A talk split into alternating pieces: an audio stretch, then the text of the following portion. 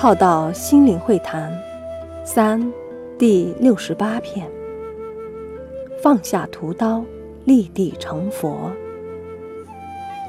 有人问：为什么好人要经历过九九八十一难才能成佛，而坏人只需放下屠刀，便可立地成佛？两者前面不应该将好人跟坏人作为事先之设定，一开始就加上不该有的设定，所以会误解了其原意上的不同。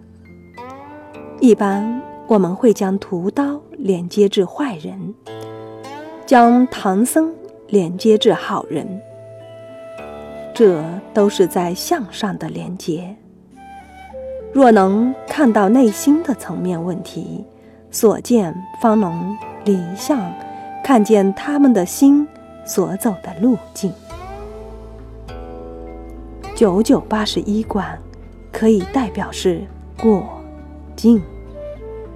人们经历这些外在的果境、外在的考验或外在的这面镜子。来看见内在的自己，与化解心中的自我。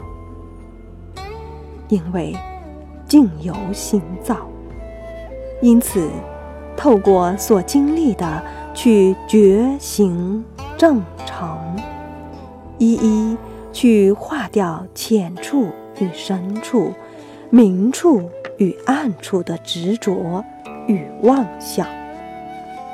也就是由分别心所延伸出来的，即形成的习气、毛病、傲慢、烦恼、法执、着相等等。